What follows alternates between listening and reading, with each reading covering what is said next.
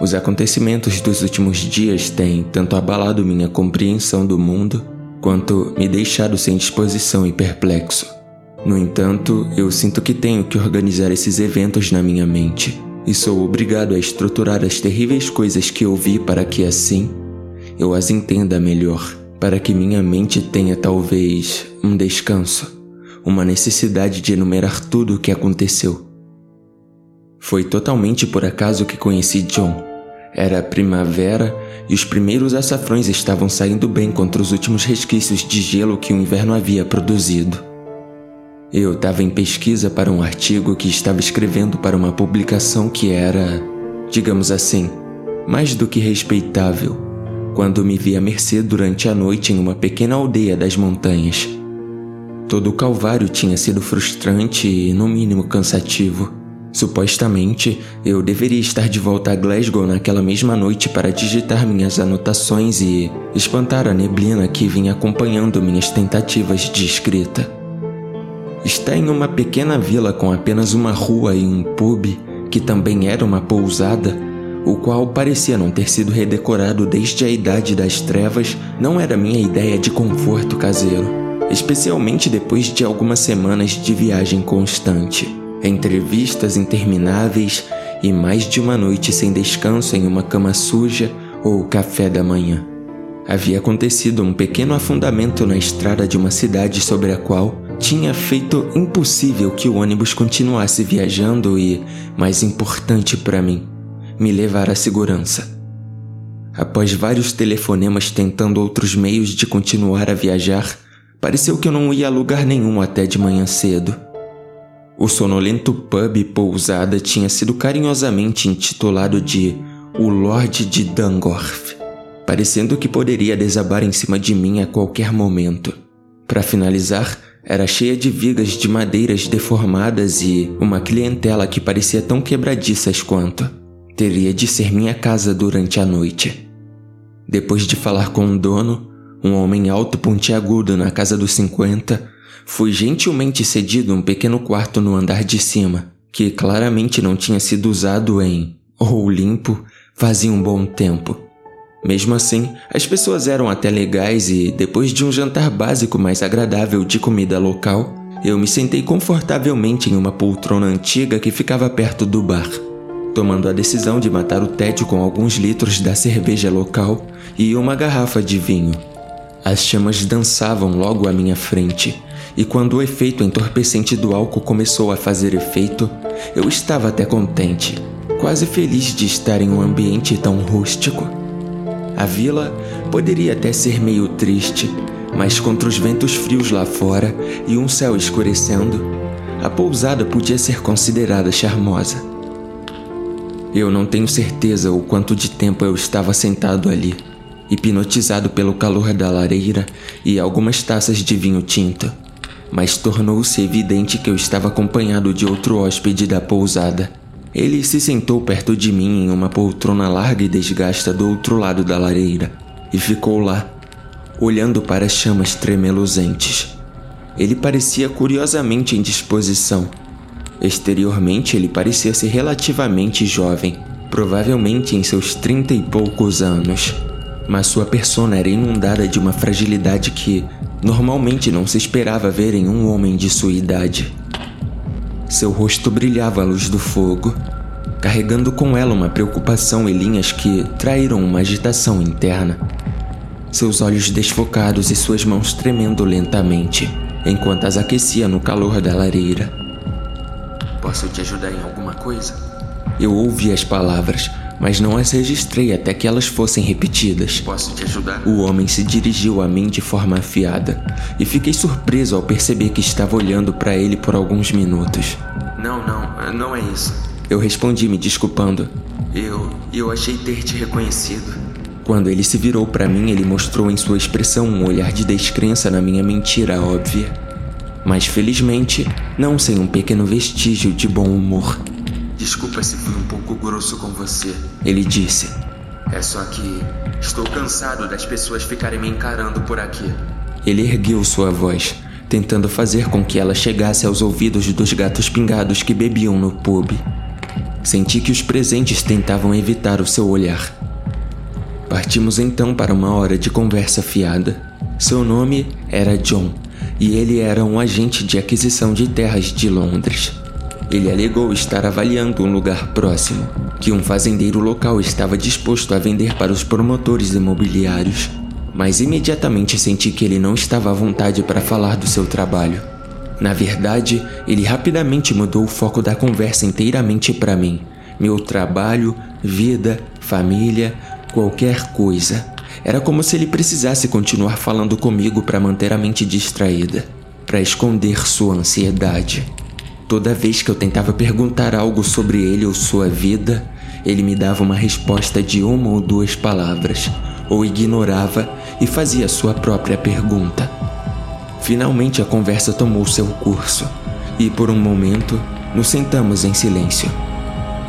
O pub agora estava visivelmente mais escuro, com a pouca luz fornecida por algumas pequenas lâmpadas de teto e o fogo que continuou a crepitar e tremular a noite toda.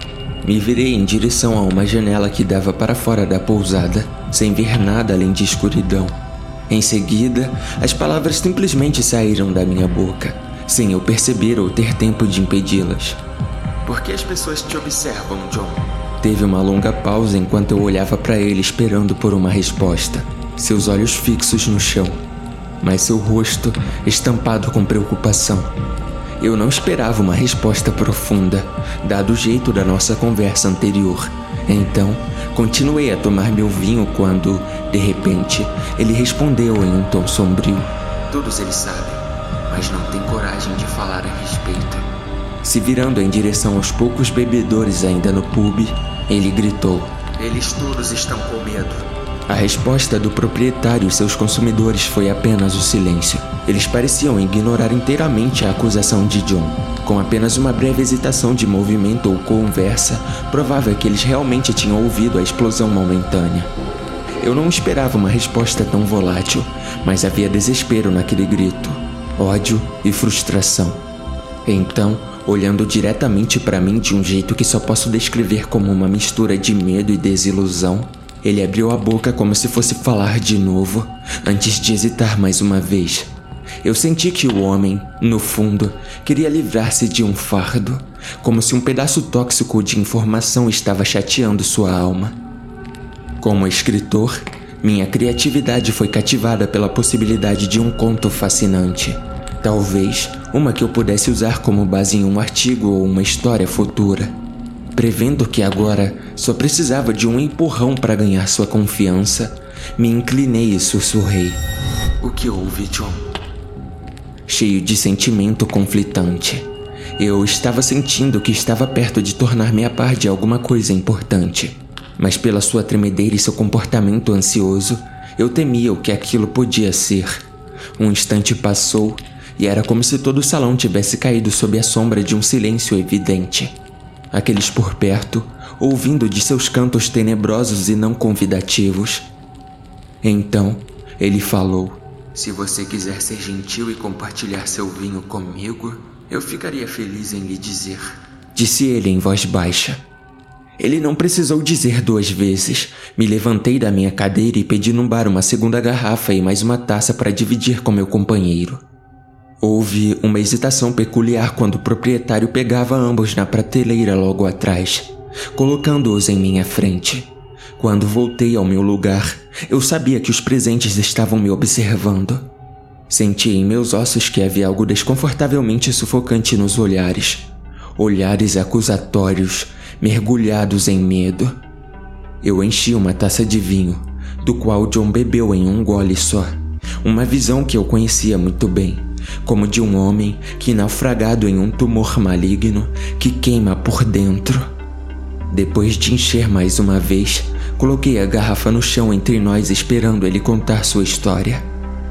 Depois de olhar a bebida por um momento, ele levantou a cabeça olhando fixamente para mim, e em seguida, como se exorcizasse um fardo de sua alma, ele começou.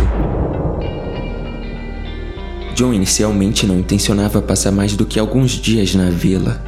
Mesmo depois de ter viajado o dia inteiro de Londres e à noite trazendo com ela as mordidas do inverno escocês, ele pretendia começar o mais rápido possível.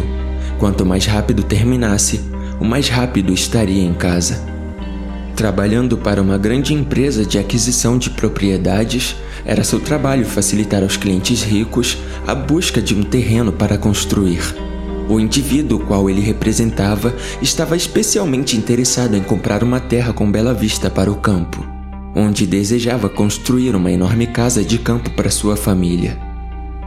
O local em questão tinha sido recentemente colocado à venda por um fazendeiro local que estava passando por maus bocados pela baixa da economia. Portanto, John foi contratado para avaliar a terra e negociar um bom preço, baseado nas recomendações feitas por um grupo de inspetores que tinham estado lá na semana anterior.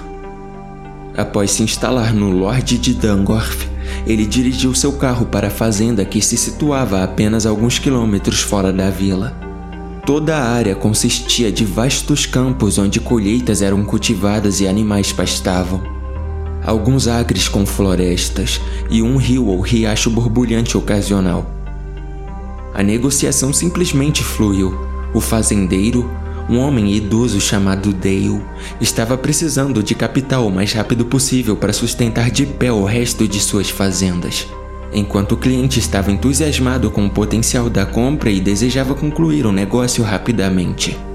Independente disso, John era cuidadoso em finalizar um acordo antes dele mesmo dar uma olhada na propriedade. Durante os anos, ele desenvolveu uma reputação de oferecer exatamente o que o cliente queria, sem nenhuma surpresa desagradável após a compra, como afundamentos de terra ou quaisquer outras dificuldades de planejamento.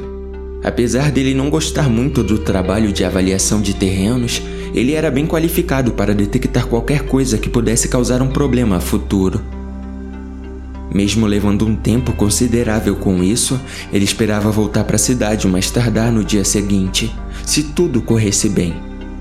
O fazendeiro, Sr. Dale, concordou gentilmente em levá-lo de trator em um breve passeio pelas terras, e não foi sem um leve sentimento de remorso que John ouviu o Senhor contar a história da região, o apego dele e sua família ao local, e por isso era tão importante para ele manter o lugar funcionando. Mas negócios são negócios e o dinheiro que Dale conseguiria com as duas terras em questão o dariam uma benção incontestável. Com sorte, o suficiente para ajudá-lo a passar pela tempestade financeira. A noite chegou rapidamente e John ficou contente que a viagem desconfortável de trator não foi tão demorada. Pouco tempo depois, Dale parou o veículo, apontando para dois campos ao lado que eram o que estavam à venda.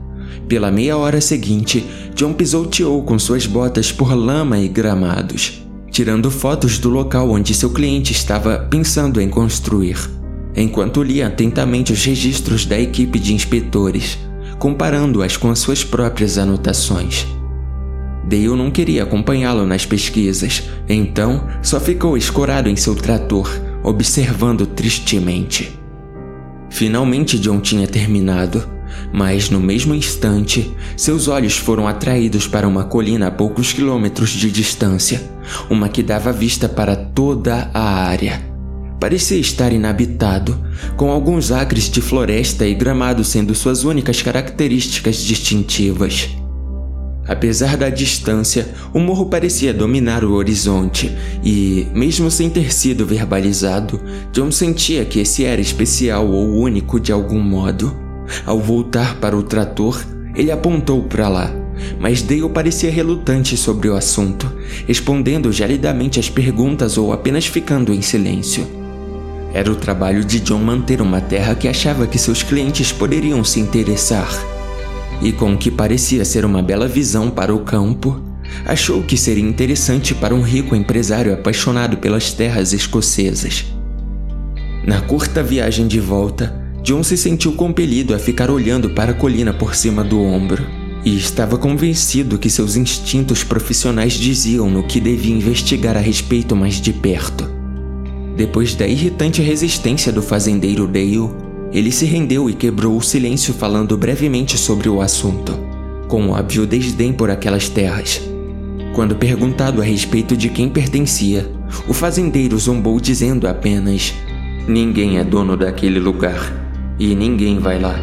Não disse mais muita coisa, mas antes de John entrar na pousada, o homem pousou a mão em seu ombro e o advertiu para deixar a colina em paz, que era perigosa e que esperava não ter que falar sobre aquilo nunca mais. Enquanto Dale parecia sentir medo de apenas mencionar aquilo, a impressão predominante era que o velho estava dominado por uma tristeza profunda, uma que era melhor ser deixada sozinha. Por mais fascinado que John tinha ficado com o aviso do fazendeiro, não era a primeira vez que ele batia de frente com superstições locais, algo que ele, com certeza, nunca tinha dado ouvidos, caso contrário, teria perdido tempo, alguns ótimos lotes de terra e propriedade ao longo dos anos. As histórias dos moradores sempre pareciam girar em volta de lugares mais antigos e remotos da Grã-Bretanha. No passado, ele tinha ouvido longos contos sobre casas abandonadas, que carregavam manchas de um ato criminoso, ou matas que não podiam ser desmatadas pelo medo do que viviam nelas. Mas sem exceção, nada desagradável acontecera. Não havia solidez perante os mitos, e adorava ouvir os relatos de assombrações e seres estranhos que rondavam os pântanos e campos abertos, mas tinha pouco tempo para superstições em sua vida corrida e trabalho. Essas histórias eram uma distração divertida, mas além do entretenimento, eram de pouca serventia. Voltando à pousada, ele estava cansado e com vontade de ir para a cama, na esperança de concluir o negócio no dia seguinte mas foi ao bar tomar alguma bebida antes de se retirar para seu quarto. O senhorio parecia ser bastante amigável e estava contente por alguém ter ficado em sua pousada, pois geralmente ela ficava vazia. Mas seu comportamento amistoso mudou completamente com a menção da colina. Igualmente a Dale, o proprietário parecia relutante em dar qualquer informação detalhada sobre o assunto e providenciou uma advertência citando terra ruim como motivo suficiente para deixá-la para lá. Sussurros e um tumulto sutil começou a surgir dos cantos escuros do pub, enquanto moradores pareciam perturbados com as perguntas de John. Ninguém se aproximou, mas ele estava atento do desconforto em volta. Seu comentário Parece que a colina é assombrada, hein? que deveria ter sido tomada como uma piada, provocou apenas o silêncio. A ausência de som o fez sentir mal recebido. Rapidamente, ele terminou sua bebida e, enquanto ia andando para as escadas, uma mulher jovem tocou-lhe o ombro e sussurrou em seu ouvido: Por favor, não vá para a colina. Ninguém jamais volta. O senhorio estava ao alcance da voz e rapidamente repreendeu a menina por apenas mencionar aquilo. Em seguida, virou-se de costas enquanto limpava um copo de cerveja. Disse enquanto gaguejava: Dorma bem, senhor. Espero que você consiga concluir seu negócio amanhã e voltar o mais rápido possível para Londres. Para John, soou mais como um aviso do que um simples boa noite. No dia seguinte, ele se levantou cedo e fez seu caminho ao primeiro andar e foi recebido novamente pelo senhorio. Mas esse agora permanecia relativamente quieto. O que John achou estranho, pois ele tinha passado uma imagem tagarela no dia anterior. Descartando o anfitrião apenas como uma pessoa que não era chegado em manhãs, John tomou seu café e fez seu caminho em direção à fazenda de Dale para terminar a compra dos terrenos. Enquanto ele dirigia pelas estradas calmas do campo, apreciando a paisagem que continuava impressionante, mesmo em um dia nublado, a fazenda foi se mostrando ao longe e o mesmo fez a colina logo atrás. Ele pensou que essa parecia mais predominante ou grandiosa do que o dia anterior, com sua estrutura torta se inclinando para a vila, mas rapidamente sacudiu esses pensamentos da cabeça pensando neles como apenas um efeito colateral do comportamento supersticioso dos moradores locais. Mas mesmo assim, havia algo sobre aquele lugar. Com apenas alguns deveres administrativos a serem cumpridos, John estava esperançoso que poderia concluir até o meio-dia e então fazer sua viagem de sete ou oito horas de volta a Londres. Em uma mesa de seu apartamento estava uma garrafa de uísque de malte de 30 anos, o qual ele iria tomar uma taça depois de concluir um importante negócio. Essa seria acompanhada por um ou dois cigarros. O único momento que realmente fumava, pois não confiava em si mesmo e não queria tornar isso um hábito. Pediria algo pelo delivery o outro dia seria folga do trabalho, para fazer o que bem entendesse.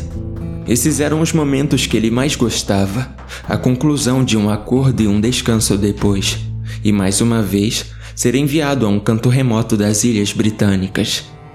Sentado dentro do chalé do fazendeiro Dale, John aproveitava o aconchego do lugar e suas decorações antiquadas que o lembravam da casa da avó quando criança. Muitas partes do revestimento eram originais e ele tinha certeza que a casa tinha passado por incontáveis gerações. Dale parecia estar com um humor mais agradável do que no dia anterior, fazendo ao seu convidado uma xícara de chá e um sanduíche enquanto John preparava o resto da papelada. Enquanto o velho fazendeiro perambulava por lá com uma chaleira e um par de xícaras nas mãos, John olhou através da janela mais próxima, notando que a casa em si dava em direção à colina sem nome, a poucos quilômetros de distância. Sem pensar, mencionou casualmente que aqueles na pousada pareciam cautelosos a respeito disso também. Depois de alcançar o chá, John, Dale sentou no lado oposto da mesa da cozinha, mexendo seu chá pensativo. Houve silêncio, semelhante ao da noite anterior, e apesar do ambiente acolhedor, mais uma vez, John se sentiu desconfortável. Então, eventualmente, aquele sentimento inquietante deu lugar à irritação. Por que simplesmente ele não podia perguntar por que as pessoas tinham tanto medo daquilo? Eram apenas superstições, e era loucura pensar que seres humanos na Idade Moderna ainda se abalavam tão facilmente com simples histórias. Depois de brincar com a ideia de permanecer calado, John finalmente quebrou o silêncio. Senhor Dale, não quero ser rude, mas desde que cheguei à vila, as pessoas parecem estar agindo de forma estranha sobre aquela colina. Como se eu tivesse cometido um crime por apenas mencioná-la. Talvez você tenha. Talvez você não devesse ter mesmo mencionado ela, meu filho. Com todo respeito, eu só queria saber quem era o dono pois achei que poderia ser bom para a região. Um desenvolvimento imobiliário emocionante. Desenvolvimento imobiliário. ah, Deus zombou. A única coisa que deveria ser feito com aquele solo é cobri-lo com sal. É apenas uma colina, apenas uma colina. ai ai. O velho fazendeiro parou por um momento, olhando para fora da janela em direção ao motivo que gerava desconforto na conversa. Senhor Dale, John disse, dessa vez mais suavemente. Eu já estive em lugares de belas paisagens por todo o Reino Unido. Sei que algumas regiões têm histórias, recebem nomes ruins ou parecem um pouco assustadoras, mas em meus anos de experiência, nunca cruzei com nenhuma que não fosse apenas superstições. Vou até provar. Provar o que, rapaz? Disse o Sr. Dale de repente, apreensivo. Eu gostaria de um passeio antes de voltar para Londres. Acho que vou dar uma olhada. Levantando-se abruptamente, o fazendeiro agora parecia mais ansioso do que com raiva. Seu lábio superior tremia e parecia que o homem havia se escondido do mundo exterior em uma pilha destrutiva de nervos, apenas esperando o momento de explodir.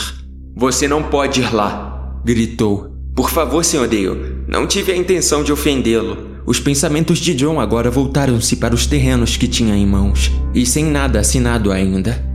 Não queria arriscar-se com sua curiosidade. Como explicaria isso para o seu cliente? O senhor desabou de volta em sua cadeira com os olhos nublados, como se estivesse lutando em uma batalha já perdida contra terríveis memórias.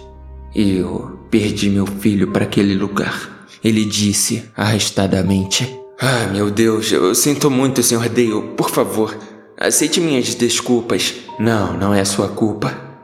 Do outro lado da mesa, o velho fazendeiro sorriu mesmo com um semblante triste. Ninguém fala do meu garoto. Não sou autorizado também. Os moradores locais acham que apenas em falar dele ou dos outros trará mais miséria para a vila. Após uma vaga pausa, ele quebrou o silêncio dizendo: Ele era um bom rapaz. Nós não somos feitos para enterrar os próprios filhos. Oh, Deus! Enterrando seu rosto nas mãos, ele começou a soluçar incontrolavelmente. John não sabia o que dizer nem fazer. A única coisa que ele podia oferecer era um. Eu sinto muito. Tem, tem algo que eu possa fazer? Limpando as lágrimas, Dale recostou-se na cadeira, melancolicamente. Depois de alguns suspiros, se recompôs.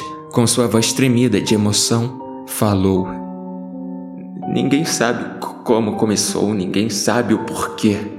Começou o quê? John perguntou, sua compaixão agora dominada pela curiosidade. Eu cresci nessa vila e, mesmo quando era um menino, as pessoas não faziam ideia. Claro, elas contavam velhas histórias sobre uma disputa que durou centenas de anos entre duas famílias poderosas. Dale se inclinou para frente coçando sua barba grisalha antes de continuar, mas ninguém sabia seus nomes. Pelo menos não estavam dispostos a falar sobre a colina.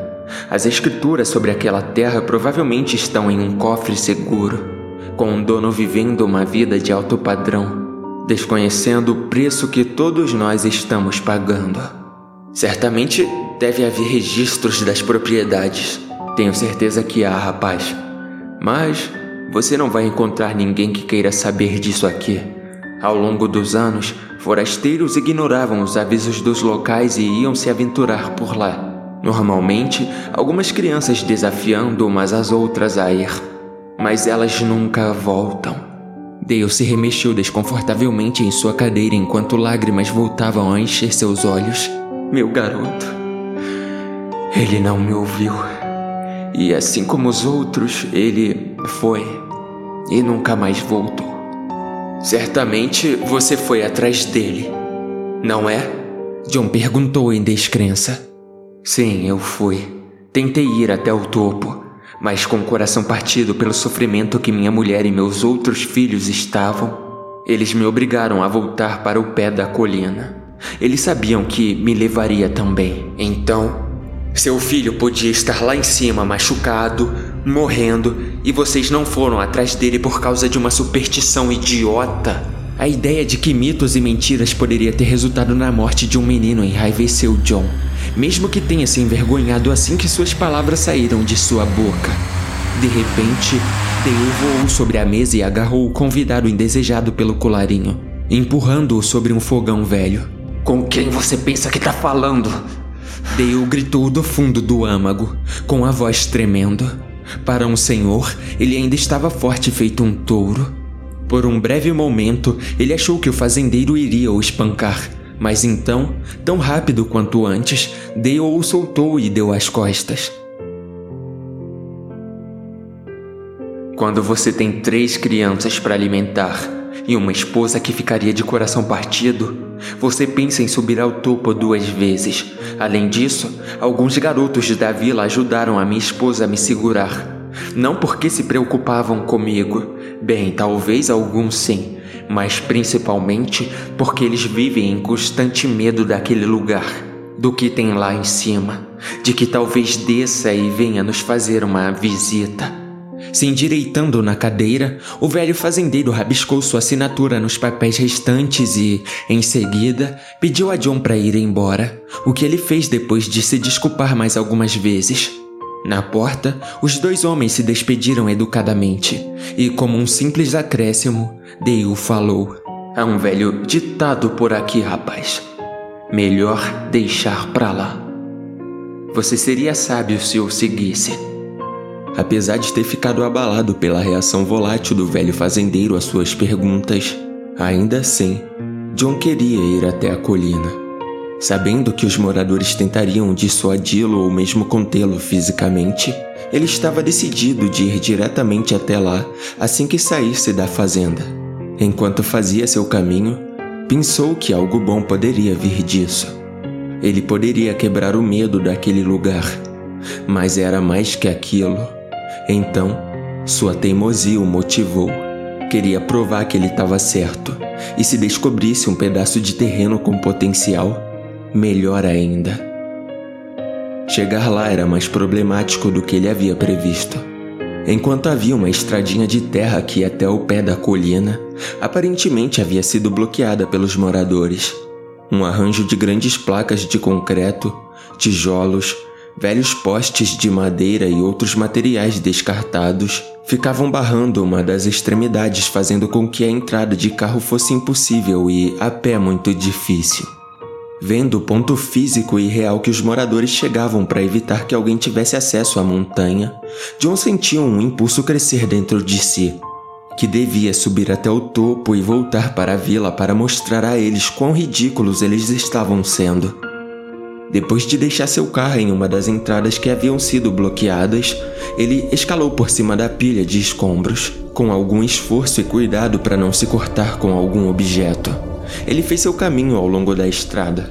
Por um momento, considerou o que poderia encontrar nas encostas e a real possibilidade de achar os desagradáveis restos mortais de um visitante anterior.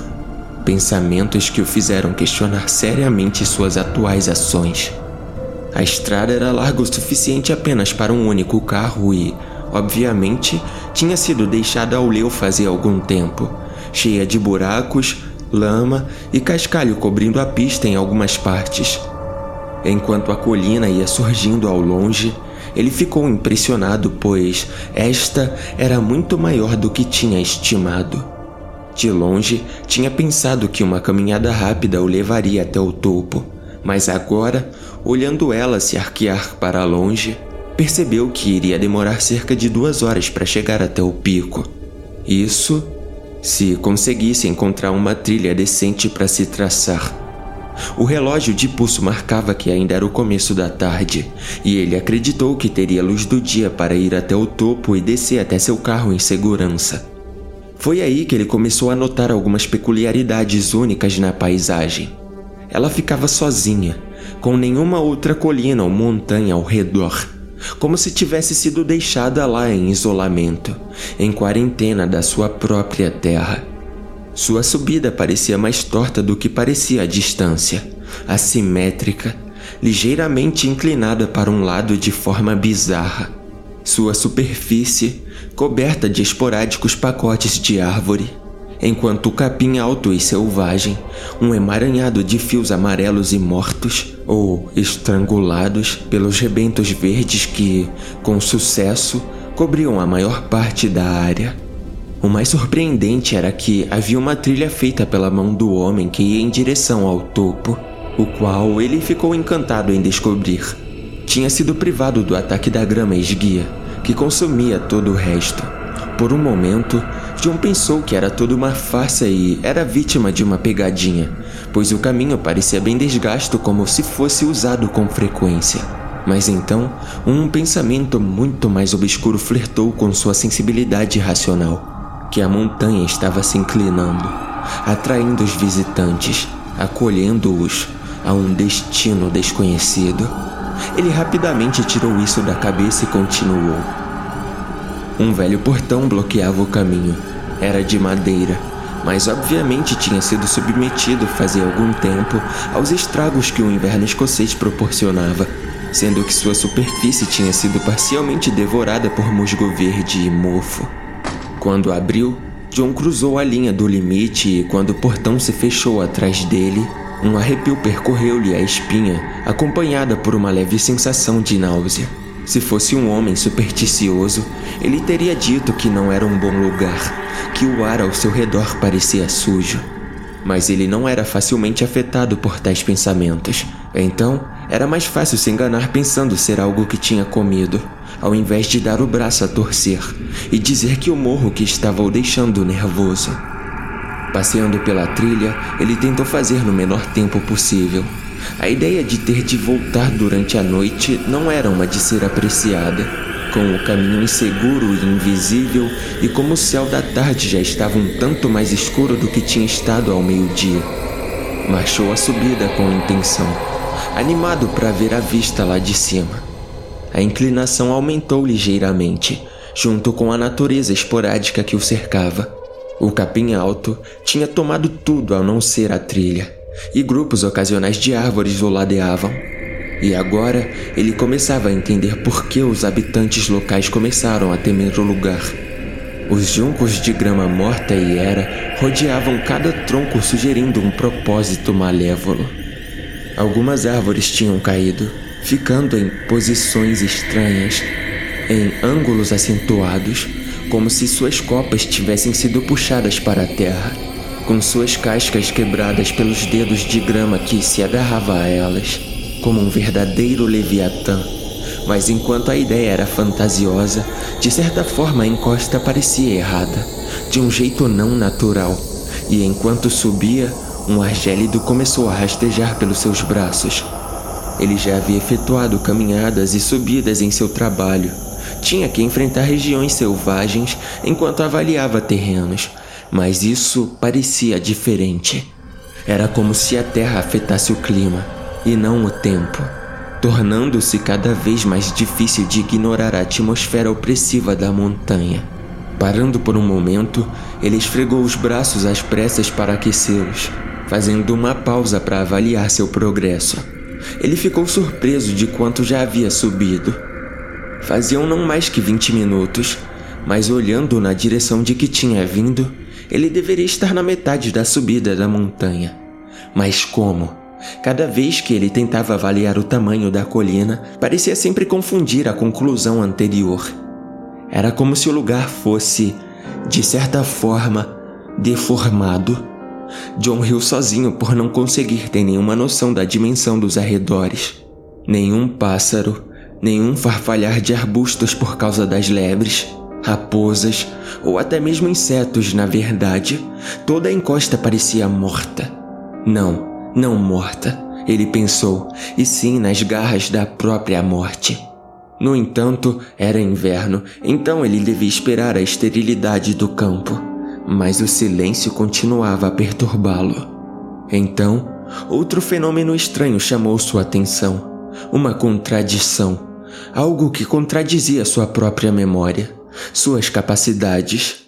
O caminho atrás dele agora era diferente. Enquanto subia, John tinha ficado surpreendido de como o caminho não era tomado de mato alto, como todo o resto era.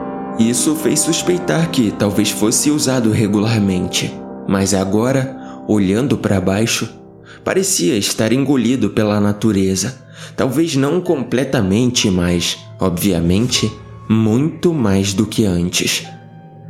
O capim tinha tomado conta da trilha, enquanto arbustos e árvores se inclinavam perante, parecendo muito mais detonado do que inicialmente achou. Mas o caminho à frente estava limpo. Olhando para o resto do mundo lá embaixo, tudo parecia distante e, de certa forma, sintético. As cores não eram tão vívidas. As campinas que povoavam os vales tinham perdido seus tons vibrantes e o próprio céu que se filtrava em direção do chão, de um jeito que John só podia descrever como luz falsa. Ele lutou a negar os sentimentos desagradáveis que estava experimentando, e enquanto continuava por um tempo, subindo, a náusea que tinha aparecido quando atravessou o portão voltara. A sensação de frio que tinha envolto suas extremidades havia progredido como uma doença penetrando suas entranhas e congelando-o até os ossos. John tinha dado seu melhor para chegar até o topo, mas não era idiota. Ele sabia que não passava um mês sem uma notícia sobre um trilhador inexperiente ou alpinista se perdendo em uma montanha remota. E enquanto a colina parecia ser muito mais humilde do que essas, ele estava disposto a aceitar a derrota. Até feliz por isso. Os arredores pareciam ameaçadores e sua atual condição física foi o suficiente para dar retirada.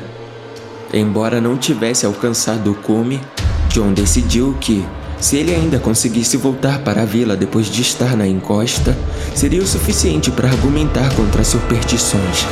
Talvez ele voltasse no verão para avaliar a terra, considerando sua decisão mais como adiantamento do que admissão de fracasso. Entreter os moradores locais com a noção de que estiveram certo todo esse tempo não era algo que ele queria. Teria de haver evidências da sua aventura, é claro, tirando de seu bolso um celular com câmera, o qual ele usava para documentar seu trabalho. John começou a tremer com a volta da sensação gelada subindo por seus braços, provocando um desejo intenso de ser aquecido pela lareira da pousada. Com alguns rápidos cliques, Fotografou ao redor da colina e depois, como uma piada, tirou uma foto de si mesmo forçando um sorriso e com árvores e capim alto de fundo. O que ele viu quando estava revendo as fotos fez seu corpo tremer em arrepio. As primeiras fotos da área saíram como esperado. Mas a última tirada mostrava algo entre os arbustos atrás dele, que parecia algum tipo de construção. A mente de John o mandava sair correndo dali, mas ele ficou fascinado com a ideia de uma construção escondida, afastada do mundo exterior por uma barreira natural de folhas, ramos e mitos. Respirando fundo, ele se arrastou pela grama torcida. Lá, sentada naquela colina, que os moradores tinham medo de ir, estava o que parecia ser uma velha capela ou igreja. Uma torre se esticava em direção ao céu, com grandes janelas de vitral, as quais muitas estavam quebradas, pontilhando a construção cinza de pedra, lembrando de dias mais importantes e felizes. O coração de John acelerou apenas com a visão daquilo. Talvez por isso que o morro tinha sido manchado de superstições e mitos. Uma igreja velha e abandonada era motivo suficiente para criar histórias assombradas. Ainda assim, a igreja não baniu sentimentos de cautela de John. Enquanto passava por uma camada de folhas, grama e era, não podia negar como se sentia nervoso. Suor começou a pingar de seu rosto, enquanto seu coração bombeava sangue em um ritmo instável e inquieto. Deixar a colina ainda era sua principal intenção, mas enquanto se aproximava do arco de pedra que abrigava a porta da igreja, ele supôs que os moradores ficariam mais abertos às suas explicações de o porquê as pessoas temiam o lugar se eles soubessem o que existia lá dentro. Sem conhecer o interior da igreja, os conterrâneos poderiam, mais uma vez, criar histórias e mentiras sobre o que permanecia lá dentro. A porta era de um carvalho marrom escuro com riscos metálicos negros que adornavam a superfície, mas infelizmente parecia trancada. John deu alguns firmes e sólidos empurrões e então, surpreendentemente, com um rangido de incontáveis anos se abriu um pouco criando espaço apenas para deslizar para dentro. Espiando pela fresta, podia ver que o chão estava coberto de alvenaria que havia caído do teto. Uma grande quantidade de pedras estavam empilhadas atrás da porta, e o seu peso em conjunto mantinha a porta fechada. Apesar de terem cedido um pouco, elas proporcionavam resistência o suficiente para não abrir completamente. Um ar mofado e frio saiu de dentro, com um cheiro rançoso de pedras muito tempo abandonadas. Por um momento, John considerou o que deveria fazer. Uma construção deixada para apodrecer por décadas, se não séculos, poderia ser muito perigosa. Mas o desejo de provar que tinha corajosamente visto tudo o que podia ser visto o queimava por dentro. Queria provar que não haviam fantasmas ou demônios ali, apenas fragmentos de uma história esquecida. Pegando seu telefone, ele enfiou a mão através da fresta e tirou algumas fotos com flash. A luz iluminou todo o interior, mostrando estar cheio de escombros que obviamente tinha caído do telhado. Mas, no fundo do salão, parecia estar um tipo de altar. Do seu ponto de vista, parecia ser feito de pedra, descansando em um degrau elevado, vários metros acima. Acima disso, John ficou emocionado pela presença de uma inscrição esculpida na parede, mas infelizmente não conseguia decifrar o que estava escrito. Suspirou, pois sabia que se quisesse ler, teria de entrar mais fundo. O medo de ficar machucado ou preso de algo que caísse do teto era primordial, mas sua curiosidade estava em pleno voo, seu entusiasmo beirando tanto o enjoo em seu estômago quanto o frio entorpecente nas suas extremidades. Depois de debater os riscos consigo mesmo, John decidiu que iria o mais silenciosamente e cuidadosamente possível para reduzir os riscos de um desmoronamento. Ele só precisava olhar. Respirando fundo, deu um jeito de se apertar na entrada e, com um pouco de esforço, foi para a escuridão lá dentro. Usando uma pequena luz de trás do seu celular, ele estava melhor situado para inspecionar os arredores mais facilmente. O ar estava significativamente mais frio, raspando o fundo de sua garganta quando inalava-o, e, embora já estivesse esperando que o interior fosse mais gelado do que o lado de fora, por ser feito inteiramente de pedra, a igreja parecia mais catacumba do que um lugar sagrado. Pisando mais cuidadosamente que podia, tentando não mexer ou desalojar as grandes pilhas de escombros no chão. John fixou seus olhos treinados no teto alto, nervoso de que qualquer barulho poderia fazer com que a alvenaria caísse sobre sua cabeça. A extensão dos danos ficou mais clara, com a pouca luz que penetrava o lugar por entre umas rachaduras e buracos abertos, como feridas no telhado. Entretanto, o salão continuava obscuro. John achou isso curioso, pois o interior, de certa forma, deveria ser mais visível, pois precisava manter seus nervos sob controle. Ambientes desconhecidos e isolados podem distrair até a mais racional das mentes. Depois de escalar mais de duas pilhas de escombros, sendo cuidadoso e evitando várias partes afiadas de madeira quebrada, ele finalmente se encontrou na parte traseira da igreja. Lá ficava o altar, uma mesa esculpida em pedra alisada feitas por mãos muito habilidosas. Era fácil de imaginar o quão assustador um padre da Idade das Trevas parecia, posto lá em cima falando contos de um ponto de vista ignorante, espumando pela boca sobre as condenações e forças demoníacas presas na alma dos inocentes. Uma sensação de euforia e emoção encheu a mente de John. Estar perto de algo tão cheio de história, mas ele considerava a possibilidade de que o altar tivesse sido extraído daquele mesmo morro, arrancado de um depósito de rochas no fundo da terra, nascido de processos mais antigos que a própria humanidade. Mas a emoção de uma descoberta tão antiga e rara extinguiu rapidamente esses devaneios. Ele estava tão enamorado pelo objeto que quase deixou passar uma pequena porta aberta à direita do altar, que parecia liderar a um lance de escada para uma câmara subterrânea, possivelmente um cofre ou tumba. Se arrepiando ao pensar o que poderia jazer lá, sabendo que, mesmo com seu nível de ceticismo, não haveriam aventuras lá por baixo. Superstição ou não, vagar por túneis em cima de uma construção decadente não era uma ideia inteligente. Apontando a luz branca e estreita de seu celular para o fundo da sala, olhou desconfiado para uma escada empoeirada que levava até a plataforma do altar. Um arranjo natural que um padre ou pastor usufruiu para seus serviços há centenas de anos atrás mas ele ainda relutava a pensar que essa era mesmo a função exercida ali. De novo, um mal-estar rastejou pelo seu ser, enquanto imaginava um homem santo, de pé, acima de todos, gritando parábolas enigmáticas e catastróficas para um antigo público assustado e confuso. Fazendo seu caminho até a plataforma, sua atenção foi desviada do chão por estar ansioso para estudar mais de perto as inscrições na parede do fundo.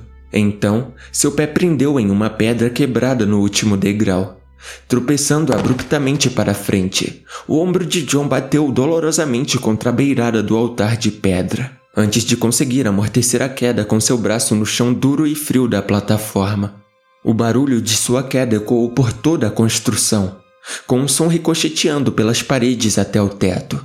Por um segundo, achou que tinha ouvido um barulho estranho vindo de outro lugar perto dele. Algumas pequenas pedras caíram de cima, quebrando-se no chão, como se estivessem avisando que coisas mais pesadas e mortais estavam por vir. O alívio correu pelo corpo de John, feliz pelas pedras não terem caído em cima dele, e sim um pouco à frente. Ele estava ficando um pouco inseguro de sua segurança. Se levantou vagarosamente, segurando o ombro que agora estava machucado e dolorido. Manteve seus olhos treinados no teto, tirando o som do vento que assobiava entre as rachaduras e buracos nas paredes. O silêncio era onipotente. Nervoso de que quaisquer outros movimentos bruscos fariam o teto desabar em sua cabeça, John esperou vários minutos até achar que, temporariamente, estava salvo dos detritos do teto. Então, mais devagar do que antes, se virou e avaliou o altar de pedra. Iconografias religiosas estavam esculpidas dos lados, juntamente com símbolos estranhos e irregulares que não reconhecia. Era fácil de imaginar algum tipo de comunhão sendo exercida ali, com cada membro da congregação se aproximando sombriamente, descabelados e malnutridos, recebendo a bênção de um padre severo que falava mais da ira do que sobre o amor. John poderia admitir a qualquer um que não era o cara mais criativo ou imaginativo da Terra. Mas ali, naquele lugar esquecido do mundo, ele estava surpreso de quão vívido sua imaginação se tornara. Ele quase podia visualizar aqueles que um dia tinham rezado ali. Rostos pálidos, protegidos contra o inverno severo, corpos murchos pelos alimentos inúteis e sem nutrientes da colheita.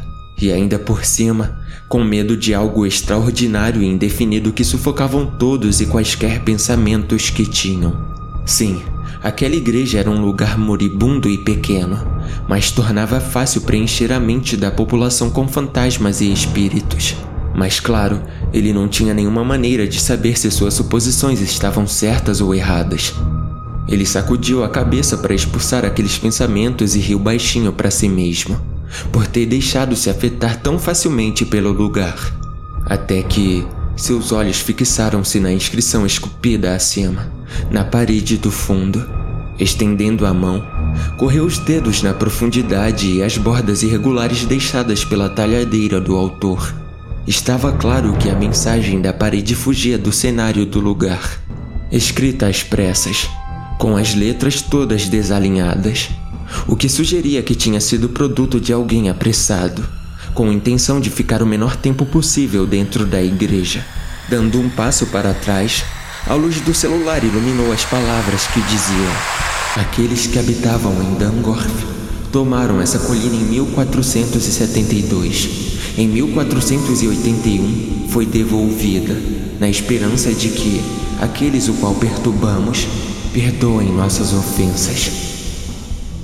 Contemplando o significado da inscrição, mais uma vez, ele ficou imóvel, enquanto o pedido macabro de desculpas começava a perturbá-lo levemente.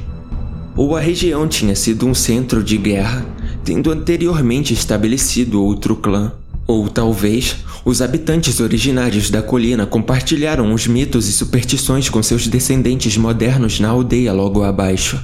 No começo, o barulho não tinha sido inteiramente filtrado em sua consciência.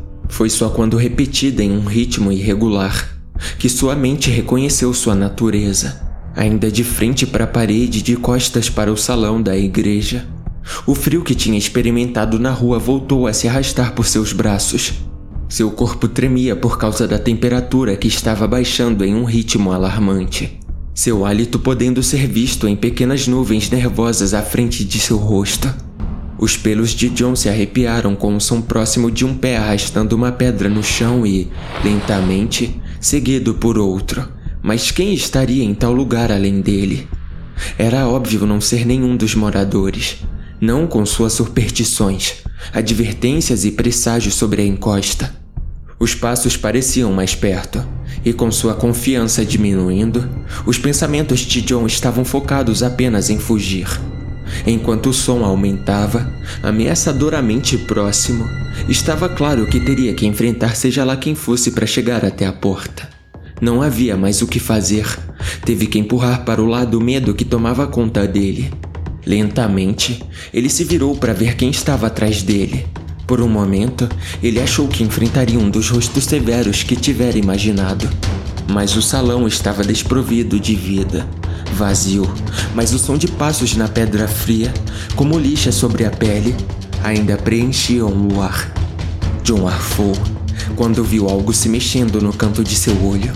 Virando-se rapidamente para a porta escurecida que levava até o subsolo, a cabeça de uma figura indecifrável se mexia conforme seu corpo se erguia a cada passo vacilante.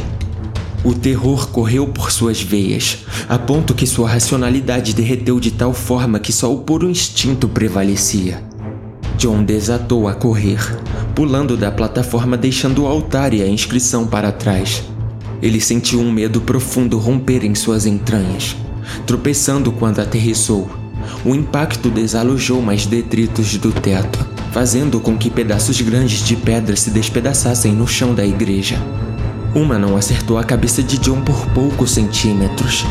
A saída estava próxima e seus pensamentos fervilhavam, enquanto tropeçava por pilhas de escombros e resíduos esquecidos.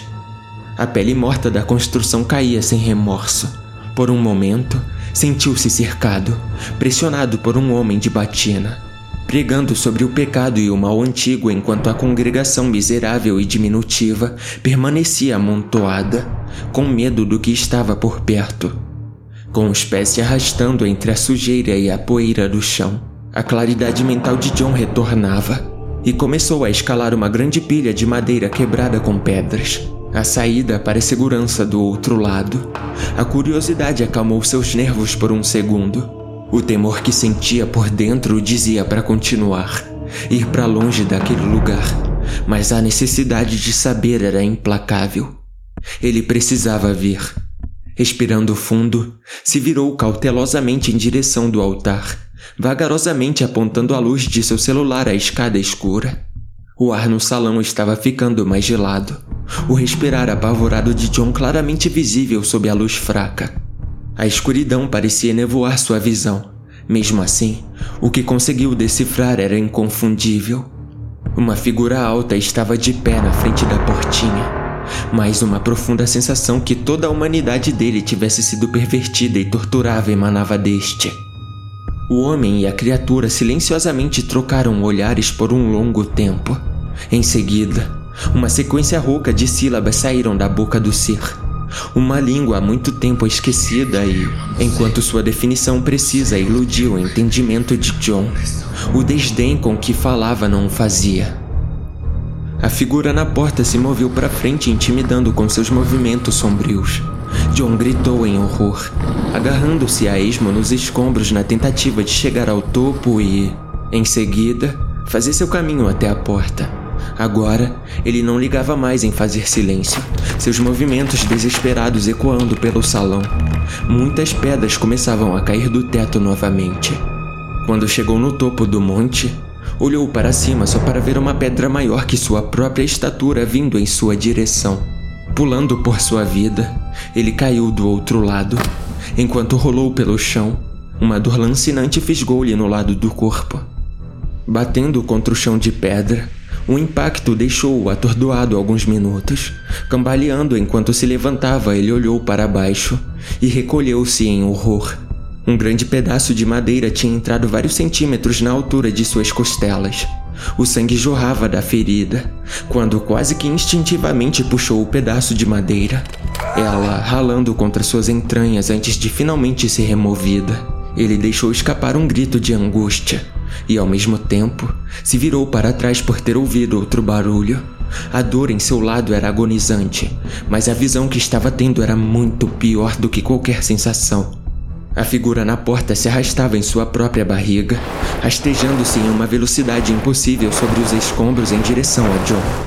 O corpo era enegrecido, o resto coberto por um manto branco, deslizando com facilidade sobre a superfície irregular. Tropeçando em estado de choque, John estava paralisado de medo. Em seguida, a realidade o tomou. A saída estava perto. Mancando em direção à porta, ele espremeu seu corpo contra a abertura, indo em direção à luz. A porta pressionou e cutucou a ferida na costela, fazendo a dor se espalhar por todo seu abdômen.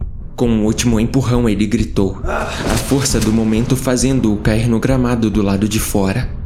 Olhando para cima através da abertura, olhou a figura sepultada com sua cara sarcástica do lado de dentro. Seu braço esticado, cuspindo desprezivelmente e grunhindo ensurdecedoramente para o pôr do sol. John não perdeu tempo olhando a criatura. Levantou cambaleantemente mais uma vez. Sua mão agora estava encharcada de sangue, estancando o sangue na ferida enorme nas costelas saindo daquele lugar o mais rápido que pôde, deixando o terreno da igreja para trás. Ele tinha certeza que podia ouvir vozes vindo de dentro enquanto fugia. Os gritos e protestos do clero e da congregação que há muito tempo tinham se ido, zombando, magoados e desprezando-o. Na pressa, tinha perdido o controle de sua direção, pois não era familiarizado com aquele ambiente.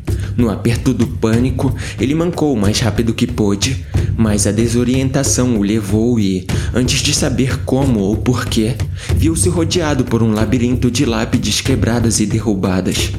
Tonto e com falta de ar, ele não ligava mais para onde estava, contanto que conseguisse deixar a igreja e seu funcionário para trás.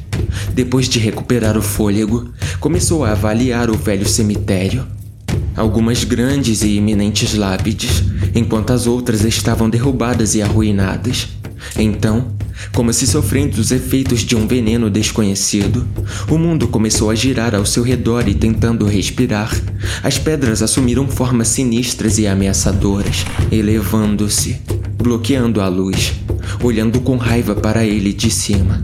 Agora, não era um cemitério onde ele se encontrava, e sim um enorme anel de enormes pedras deformadas. Eles tinham enfrentado muitas tempestades, anciões e esquecidos, muito antes que o primeiro tijolo fosse colocado naquela igreja adulterada. Sentindo-se obrigado a, de alguma forma, se aproximar de um deles, estendeu a mão, tocando a superfície coberta de musgo. Flashes de um passado escondido agora invadia sua mente, enquanto sentia-se dominado por uma fraqueza. Sua visão nublou. O mundo girava e uma náusea repentina cobriu seus sentidos. Uma que era tão forte que o obrigou a cair de joelhos, e embora tenha lutado bravamente contra, em segundos ele desmoronou no chão, sua ferida pulsando a cada batida de seu coração. Deitado em suas costas, olhando para cima, o céu parecia pulsar e tudo em sua volta parecia distorcido, como se ele tivesse separado do mundo. John perdeu os sentidos. Ele acordou com o silêncio da terra. Tufos de grama quebrada tocavam seu rosto enquanto o vento soprava em várias direções. O céu estava negro, enquanto nada vivo se mexia. John não sabia quanto tempo tinha estado inconsciente, mas o cobertor de estrelas acima não deixavam dúvidas de que havia sido por algumas horas. O enjoo continuava, mesmo que não tão forte, mas a ferida em seu lado ainda vazava sangue. Ficando de pé, ficou claro que seu corpo ainda estava no efeito de seja lá o que tinha naquela colina, mas de certa forma ele já estava acostumado com isso. Pelo menos a um ponto que conseguisse ganhar postura para achar um jeito de fugir. A sorte ficou do seu lado enquanto a luz estava presente logo acima de sua cabeça mesmo que só uma fina parte em forma crescente. Ela o dava luz suficiente para avaliar o estranho mundo e as formas que o rodeava. Ele não tinha certeza se estava onde tinha desmaiado, pois lembrava vividamente das lápides, que não estavam mais ali. De pé, com a mão em cima da ferida tentando estancar o sangue, nada parecia fazer sentido. Por um momento, não sabia quem ele mesmo era, por que estava lá e o que estava fazendo se sentir tão mal. Ele parecia ter mantido conhecimento da montanha e memória sobre a igreja, mas seus pensamentos estavam embaralhados e desconexos. Momentos repentinos de identidade eram substituídos pela confusão, mas, independente da aflição, um continuava. Seu instinto insistia que precisava sair daquele lugar imediatamente. Mas neste frágil estado mental, não conseguia distinguir qual era o caminho que levava para a vila e qual levaria em direção ao cume, para o que ou quem estivesse lá. A intoxicação sensorial foi uma experiência diferente de qualquer outra. O mundo desconhecido. Um cheiro horrível preencheu o ar. Se era seu próprio vômito ou enjoo brincando com seus sentidos, não sabia, mas havia algo a mais naquele fedor um cheiro de chorume misturado com um inquietante odor de cabelo queimado. Começou a ficar tão forte que os olhos de John começaram a arder, o que ajudou a desorientá-lo. Apesar de seus olhos estarem cheios de lágrimas e o mundo parecia totalmente desconexo, agora ele sentia algo que só pode descrever como uma presença. O fedor mofado cresceu e John tossiu. A resposta ao barulho foi diferente, e mesmo que acreditasse que conhecer a mente de alguém era impossível, algo se aproximou com muita malícia e ódio junto. O medo se tornou um objeto passageiro enquanto andava em silêncio entre as árvores sombrias e por entre o capim selvagem esperando encontrar uma saída. Cambaleando atrapalhado pela escuridão, a dor em sua ferida e os pensamentos de morrer na colina Nunca mais ver os que amava ficaram cada vez mais evidentes. Por um momento, achou que iria desmaiar novamente, mas enquanto o enjoo se intensificava, agora era acompanhada pelo som de grama morta e flora seca sendo pressionadas, como se algo se arrastasse no mato perto dali. A visão de John estava tão limitada que não conseguia distinguir qual caminho levava para frente ou para trás. E em breves momentos de clareza, sentia repulsa ao pensar em voltar à igreja, às pedras ou às lápides, inseguro de se elas eram ou não de verdade. Estava totalmente perdido e algo que chamava a horrível colina de casa se aproximava. Ficou imóvel, mas nem silêncio ou a escuridão podiam acobertá-lo. Nenhum campo de esquecimento poderia fornecer obscuridade para se esconder de uma perversidade tão velha quanto a terra, que agora perseguia um homem que antes riu na cara da superstição e do mito. O ar ficou mais denso e os finos riscos de luz que vinham da lua iam diminuindo, como se estivesse sendo sugado para as profundidades da terra. Em seguida, nada. O som da grama sendo quebrada e pressionada parou o lugar parecendo ser insuportavelmente desprovido de som. Esgotado mentalmente, John não tinha mais esperanças de sair dali. A coisa estava por perto. Seu respirar podia ser sentido no ar. Sujo, rançoso, algo que estivera vivo tempo demais. Mas mesmo assim, não tinha perdido o desejo de causar dor e sofrimento. Em seguida, barulhos Folhas mortas estalaram debaixo de seu peso. O mato alto que parecia ser tão impenetrável, tão dominante, agora se dobrava e quebrava a cada passo desse ser. Agora, o único pensamento que John tinha era de se esconder. Vagarosamente, respirando mais baixo, ofegando silenciosamente, afundou na grama, aterrorizado. A presença estava mais perto e, na escuridão, ele achou que às vezes conseguia enxergar uma vaga silhueta de algo que andava a esmo, fora do alcance. O circulava lentamente por ali, chegando perto e depois se afastando de novo, como se procurasse meticulosamente pelo chão. Então, finalmente o som de seus passos vagos foram se distanciando bastante e depois pararam totalmente. John deixou escapar um suspiro de alívio. Então, uma mão tocou seu rosto. A sobrevivência tomou conta de si e, com um grito de terror absoluto, ele rolou para o lado. Uma dor lancinante percorreu por seu corpo, pois sua movimentação e o próprio peso fez com que sua ferida fosse pressionada contra o solo. Um rugido baixo escapou de seja lá que monstruosidade estava de pé em sua frente. E então, sem saber para que lado fugir, John se motivou por um novo impulso, ficando de pé em um pulo. Correu desajeitadamente em uma direção aleatória, esperando que, além de suas esperanças, fosse levado embora daquela loucura, aquele pesadelo. Ele correu entre o mato e as árvores no breu da noite. Um fedor denso de podre e cabelo queimado cobria tudo, provocando ondas de vômito enquanto corria. Por fim, ele sabia onde estava um lugar que tinha rezado para nunca mais ir. A igreja apareceu em sua vista, impetuosa e distorcida à sua frente. Algo se precipitou entre as árvores atrás e logo estaria em cima dele. Pelo menos agora ele sabia em que sentido correr. Indo em direção ao caminho que tinha subido mais cedo naquele mesmo dia. Uma trilha desgastada que o levaria para tão prezada segurança mas o terreno parecia artificial e desconhecido. A própria forma de construção parecia ter sido forjada por alguém com más intenções. Ele tinha que continuar para se livrar de quem o perseguia. O caminho tinha que ser naquela direção. Então, finalmente ele rompeu em uma clareira. Seu coração afundou dentro do peito. Lá estava de novo a igreja, mas de certa forma parecia diferente. Na noite, ela parecia possuir uma forma mais sinistra e bizarra do que na luz do dia. Por um momento, John imaginou a estrutura não sendo feita de pedra ou concreto, e sim de videiras, barro e madeira, retorcidas em direção ao céu. O farfalhar de folhas podia ser ouvido de perto enquanto tropeçava, ofegante por ar. A dor em sua ferida agora era quase insuportável, cada passo acompanhado por uma sensação interna de rasgamento.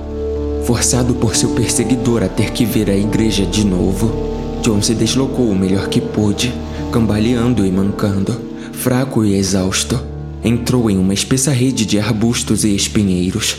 Suas roupas ficaram presas enquanto os galhos pontudos arranhavam seu rosto e braços. Não adiantava, ele não conseguiria fugir. Olhando por cima do ombro, alguém estava claramente atravessando os arbustos apenas alguns metros dali. O medo corria pelas veias de John enquanto seu perseguidor o alcançava. Deixando escapar um grito de dor e angústia, a coisa entre os ramos pareceu parar por um momento. Observou-o pleiteando por sua vida, suas mãos cortadas e rasgadas por espinhos. John se agarrou no matagal à frente tentando escapar e, em seguida, para arrepiá-lo até os ossos, a figura atrás dele olhou e deixou escapar um gemido angustiante, algo entre uma risada e um suspiro de satisfação. A coisa começou a se mover em grande velocidade, rompendo por entre os espinhos com facilidade, se aproximando rapidamente. Com um berro de dor e descrença, John finalmente conseguiu se libertar do aperto dos espinhos, mas o desespero ainda o assombrava. Lá estava novamente a igreja, quase zombeteira, torcida e distorcida de um jeito que nenhum ser humano conseguiria desenvolver. Vacilante, com a pouca força que ainda tinha, ele passou pela igreja mais uma vez enquanto seu agressor saía por entre as árvores, se apressando em sua direção. John aumentou seu ritmo o máximo que pôde, o que não era muito. O céu estava aberto e líquido era derramado sobre a igreja, que logo se esparramara no terreno, ficando encharcado e alagado. A força de John diminuiu quando caiu de joelhos, admitindo estar derrotado. Então, a salvação. De longe, uma luz brilhava, uma que radiou e rompeu entre a mata quase impenetrável. Algo para incentivá-lo a prosseguir, a ter esperança.